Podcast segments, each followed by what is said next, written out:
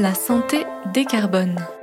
Énergivore et consommateur de ressources, le secteur de la santé a désormais bien conscience de son impact sur l'environnement. Hospimedia s'est rendu dans les établissements sanitaires et médico-sociaux qui agissent pour se mettre au vert. Au CHU de Bordeaux, la prescription infirmière est encouragée pour diminuer la consommation de pansements. Cette compétence reste encore trop méconnue des intéressés. Son utilisation répond pourtant à des ambitions écologiques et économiques, selon l'équipe mobile Play et Cicatrisation de l'établissement girondin.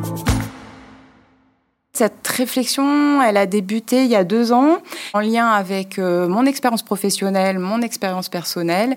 Cécile Rougier, je suis la cadre de l'équipe mobile des plaies cicatrisation depuis maintenant sept ans. Pour parler de mon expérience professionnelle, j'ai été infirmière libérale de 2004 à 2012. Donc j'ai connu la création de l'ordre infirmier en 2006 et puis la création aussi d'une loi autorisant les infirmières à prescrire en 2007. Donc j'ai pu de moi-même euh, expérimenter cette prescription infirmière dans mes soins de plaie auprès des, patients. Et euh, cette prescription, euh, je l'ai vécue comme vraiment quelque chose d'innovant pour nous, les infirmières. ça m'a donné plus de liberté, ça m'a permis de mieux prendre en charge mes plaies, de répondre plus vite aux problématiques et aux besoins des patients. Les infirmières hospitalières, elles ne savent pas, la majorité ne sait pas qu'elles ont le droit de prescrire.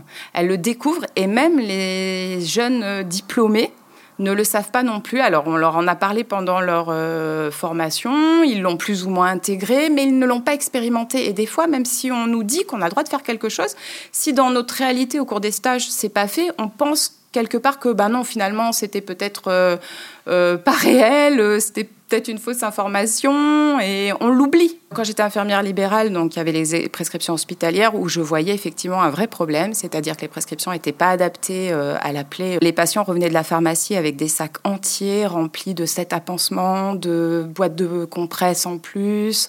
Et puis une plaie, elle se réévalue toutes les semaines, elle évolue, la cicatrisation faisant. Et finalement, nous, on avait cette possibilité de prescrire et je trouvais un petit peu ridicule des fois d'avoir des dispositifs jusqu'à cicatrisation complète alors qu'on allait pouvoir euh, changer euh, le protocole au, cours de la prise en charge. Au niveau du CHU, euh, nous, sur le terrain, on travaille beaucoup aussi sur la traçabilité des, des, dispositifs pansements. On essaye d'améliorer la traçabilité, les fiches pansements. Et euh, donc, il y a deux ans, on s'est demandé si les infirmières à l'hôpital pouvaient aussi prescrire. Finalement, c'était ça la question. personne ne savait réellement. Mais oui, effectivement, on a posé la question à la direction des affaires juridiques qui nous a bien expliqué que les textes de loi, euh, les textes qui régissent notre profession, bah, ils étaient les mêmes en libéral et euh, à l'hôpital.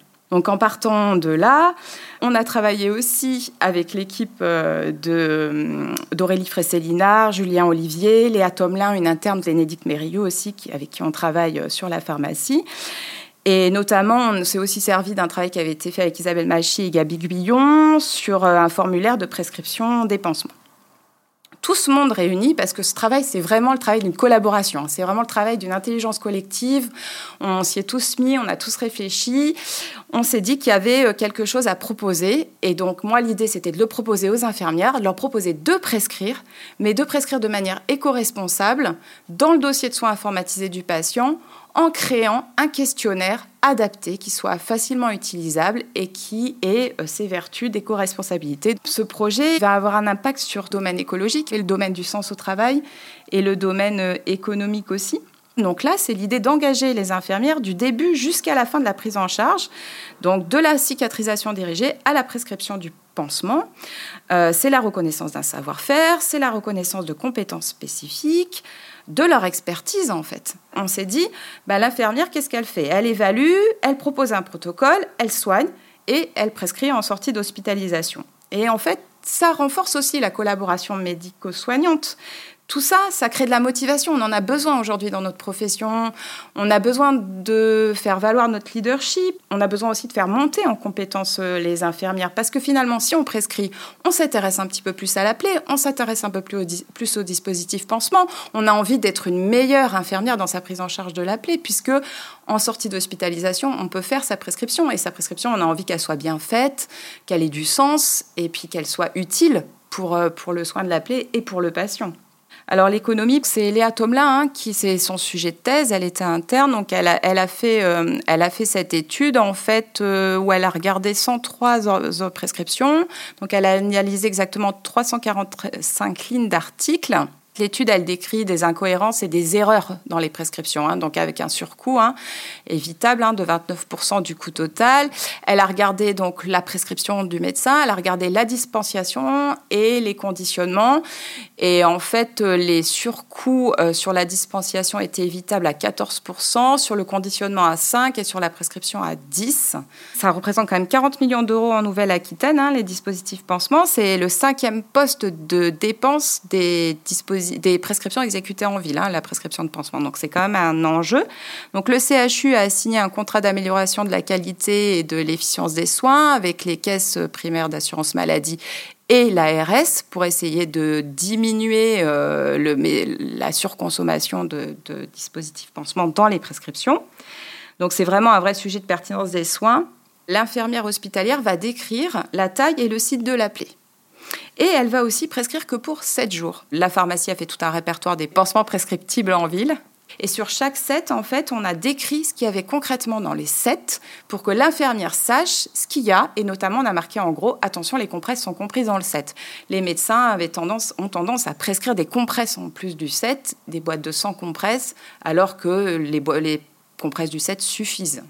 Et puis on les a engagés à pas forcément prescrire des sets surtout, hein. sauf vraiment que quand c'est nécessaire finalement. Moi quand j'étais en libéral, on jetait énormément de, matériel issu du set pansement. Alors très concrètement, par exemple le film de polyuréthane, hein, qui est dans pratiquement tous les sets pansements, qui ne sert à presque aucun patient, qui est du déchet plastique en plus. Et il y a aussi les sets pour plaies chroniques qui sont quand même un petit peu pour moi du marketing parce que la plaie chronique en général, la réflexion se fait avec des gants à l'eau et au savon. Donc un set pour plaie chronique, ça paraît euh, ça peut être adapté parfois, mais dans la plupart des cas, non. Mais c'est là aussi où l'industrie euh, a un devoir aussi euh, de réflexion hein, autour de l'éco-responsabilité de, des, pansements. Finalement, euh, le pansement aussi en lui-même, il est constitué de plastique. Est-ce qu'on a vraiment besoin de voir que le pansement soit transparent Une fois qu'on les connaît, on, peut avoir des emballages peut-être un peu différents. Donc il y a vraiment une réflexion que l'industrie pharmaceutique doit mener, elle aussi, pour, pour s'engager dans l'éco-responsabilité. C'est ce qu'ils commencent à faire d'ailleurs. Si le déploiement de prescriptions infirmières offre sur le papier différents avantages, dans les faits, la démarche nécessite de prendre du temps. Les équipes du CHU de Bordeaux ont d'ailleurs identifié plusieurs freins possibles les différents freins. Donc, alors, il y a le premier qui est l'inscription à l'ordre infirmier, quand même, hein, d'avoir tous les RPPS. Heureusement, euh, Serge Royer, qui est notre responsable euh, du service euh, informatique a fait un gros travail pour rapatrier les RPPS, les associer à chaque infirmier de manière sécurisée. Par contre, le fait de savoir que pouvoir prescrire implique d'être inscrit à l'ordre, ça, leur donne quand même une bonne raison de s'y inscrire. Parce que jusqu'à présent, c'est vrai qu'à l'hôpital, on ne comprenait pas trop pourquoi il fallait être inscrit à l'ordre. Donc là, au moins, on a une raison intéressante, porteuse. Les autres freins, bah, ça va être le temps, le fait que aussi c'est un changement de paradigme complet. Les infirmières ne sont pas euh, formées à la prescription, elles ne l'ont pas appris. Depuis longtemps, c'est les médecins qui prescrivent, donc ça ne fait pas partie de nos habitudes. Donc c'est changer des habitudes.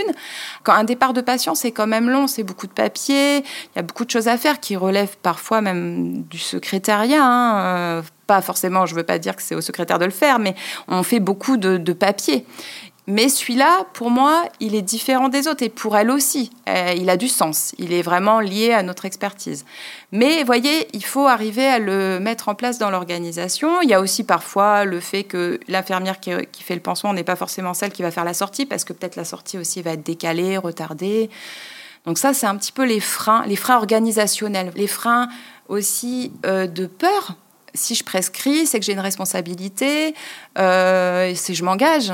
Donc, euh, est-ce que je suis sûre que ma prescription elle est valable? Est-ce que je suis sûre qu'elle est bien faite? Est-ce que ça, donc, c'est prendre confiance. Donc, c'est un petit peu ce que je vous disais tout à l'heure aussi sur euh, notre leadership, reprendre en, main, voilà, les rênes de notre savoir-faire, en fait. Hein.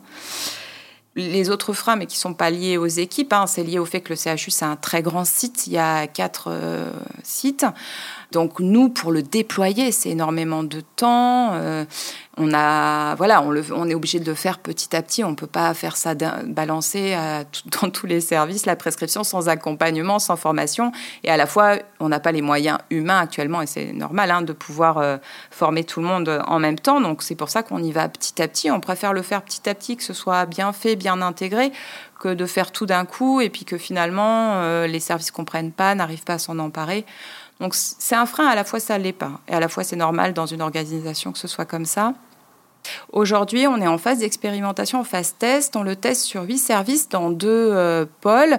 Euh, le pôle des, de l'ADEN, la, qu'on appelle l'ADEN, où c'est des pathologies digestives, et le pôle de gériatrie. Le pôle ADEN, parce que c'était un pôle où il y avait de la chirurgie et de la médecine, donc c'était intéressant de voir euh, la prescription sur les deux versants. Et puis le pôle de gériatrie, parce qu'il y a beaucoup de plaies chroniques en gériatrie. J'ai une infirmière qui les accompagne plus particulièrement aussi. Donc on a formé les infirmières de chacun de ces services elles le testent. Et là, on leur a envoyé des questionnaires pour savoir euh, comment elles avaient pu appréhender l'outil, ce que c'était compliqué. Alors, elles trouvent toutes que c'est plutôt relativement simple, parce que c'est vrai qu'on a essayé de le faire euh, simple. Elles l'utilisent, mais encore pas trop, parce qu'en fait, il faut pouvoir euh, l'intégrer dans son fonctionnement et son organisation. Il faut du temps pour ça, en fait. Ça ne se fait pas du jour au lendemain. Mais elles sont plutôt contentes, elles l'ont bien accueilli, ce projet. Elles se disent Ah oui, on peut prescrire ben, ça va changer les choses. Oui, ça leur insuffle un vent de motivation, finalement, de reconnaissance, je dirais plutôt. On va créer un réseau des référents, sur tout le CHU, des référents plaies. On est en train de le monter. Alors, on les forme euh, aussi au centre de formation des professionnels de santé. On a une formation sur la plaie cicatrisation. On, leur explique comment faire la prescription infirmière. On va aussi dans les IFSI. Hein, donc voilà. Petit à petit, ça, tout ça, ça se construit autour de la formation. L'idée, c'est de faire aussi des webinaires sur euh, la prescription infirmière et euh, un tutoriel aussi pour aider les, équipes. Mais pour l'instant, pourquoi on le teste que sur quelques services? Parce que si vous voulez, ça nous permet d'adapter l'outil. Effectivement, là, dernièrement, on a encore modifié des choses. Il y en a certaines qui nous ont dit euh, ah sur les sparadraps euh, c'est pas très compréhensible il y a plusieurs types on sait pas à quoi ça correspond tout ça donc on a réfléchi euh, sur les tailles aussi parce qu'au départ on, on, avait marqué adapté à la taille de la plaie puis après on avait quand même toutes les autres tailles qui se déroulaient mais elles les connaissent pas donc finalement on les a enlevées on a laissé que à adapter à la taille de la plaie et à adapter à une taille supérieure à la taille de la plaie pour des plaies qui auraient besoin d'un pansement plus large. Et euh, voilà, on, essaye de le simplifier, de le moduler. Et quand il sera complètement prêt, que nous aussi on sera complètement prête, que tout le monde sera, les possibilités de formation seront bien développées. Là, l'idée c'est de le déployer sur l'ensemble du CHU même si on sait que ça va mettre du temps à, apprendre, Et puis, il faut bien informer aussi les équipes médicales. La pharmacie, l'équipe euh, travaille donc euh, sur euh, les prescriptions médicales en sortie d'hospitalisation. Ils ont fait un grand travail de nettoyage de ces prescriptions. Et donc, ils ont aussi, avec Olivia Bissonnier et Gilles Allais, revu le questionnaire au niveau du, corps médical pour que eux aussi soient dans une prescription éco-responsable. En fait, les deux vont se corréler, donc c'est ça qui est intéressant. Parce qu'il y a toujours des prescriptions où sera plus adapté que ce soit le médecin qui la fasse, parce qu'il y aura des dispositifs peut-être que nous, on ne peut pas prescrire. L'infirmière spécialiste ne fait en effet pas à la place du médecin. Dans les services, la démarche de prescription se fait toujours en collaboration avec le praticien hospitalier. La relation est maintenue, même si elle a changé de nature. Mais disons qu'avant, on, on, le dictait au médecin. Donc il fallait de toute façon prendre ce temps pour être euh, en collaboration, ce qui continue d'ailleurs toujours la collaboration. Mais maintenant, quand on écrit sur l'ordonnance, eh on lui dit j'ai écrit ça et ça et ça, plutôt que de lui dicter que lui fasse euh, la partie écrite. Je m'appelle Caroline Enras, donc je suis infirmière euh, spécialisée plaie cicatrisation et je travaille au sein de l'équipe mobile plaie cicatrisation sur le CHU de Bordeaux. Le plus difficile à mettre en place, je pense, c'est de trouver quand le faire, à quel moment puisque bon, on le fait pour les dispositifs médicaux, c'est-à-dire qu'un patient qui sort avec une plaie, on a besoin de différents euh, dispositifs. Donc il faut déjà avoir fait une bonne évaluation de plaie, il faut savoir de quoi on parle. Et il faut le glisser au moment où on prépare tous les papiers de sortie pour le patient. Il y a d'autres choses à faire parvenir à l'infirmière libérale. Il faut rechercher le courrier médical. Donc, euh, c'est un supplément de temps qui est vraiment euh, minime parce que je pense qu'on en a un petit peu assez de remplir des papiers à droite à gauche. D'où l'intérêt et l'effort qui a été fait sur faire quelque chose qui soit pas chronophage au moment de la prescription. Il fallait que ce soit simple, concis et rapide et intégré dans un logiciel qu'on sait déjà euh, manipuler. Il y a un diagnostic, euh, il y a savoir une étiologie de plaie. On ne soigne pas un ulcère veineux comme euh, une escarre. Donc il y a vraiment... c'est très pointu, c'est très subtil. C'est tout un métier. Donc, ben, on a une formation. Ben, nous, en plus, dans l'équipe, on a comme un DU Play cicatrisation. Donc, on a une connaissance des différents pansements. On sait leur objectif, on sait euh, manipuler. Tous les hydrocellulaires, si je rentre un petit peu dans la complexité, n'ont pas le même effet. Donc, euh, l'un ne vaut pas l'autre. On a besoin sur l'ordonnance de spécifier ce qu'on veut exactement. D'où l'intérêt de faire nous la prescription et de demander exactement ce qu'on souhaite par rapport au patient et par rapport à sa plaie et où on veut mener une cicatrisation. La prescription, ça fait déjà un petit moment qu'elle est possible. Elle n'a jamais été saisie par le monde infirmier. Donc je pense qu'en mettant cet argument en supplément de l'éco-responsabilité, ça peut que mieux marcher. Ce reportage a été réalisé par Jérôme Robillard. Au mixage et à la création sonore, Alexandre Debuchy. Nos épisodes sont diffusés chaque deuxième mardi du mois. Après une pause estivale, notre prochain épisode sera diffusé le mardi 12 septembre. En attendant, vous pouvez retrouver votre podcast La santé décarbone sur hospimedia.fr ou sur votre plateforme d'écoute préférée.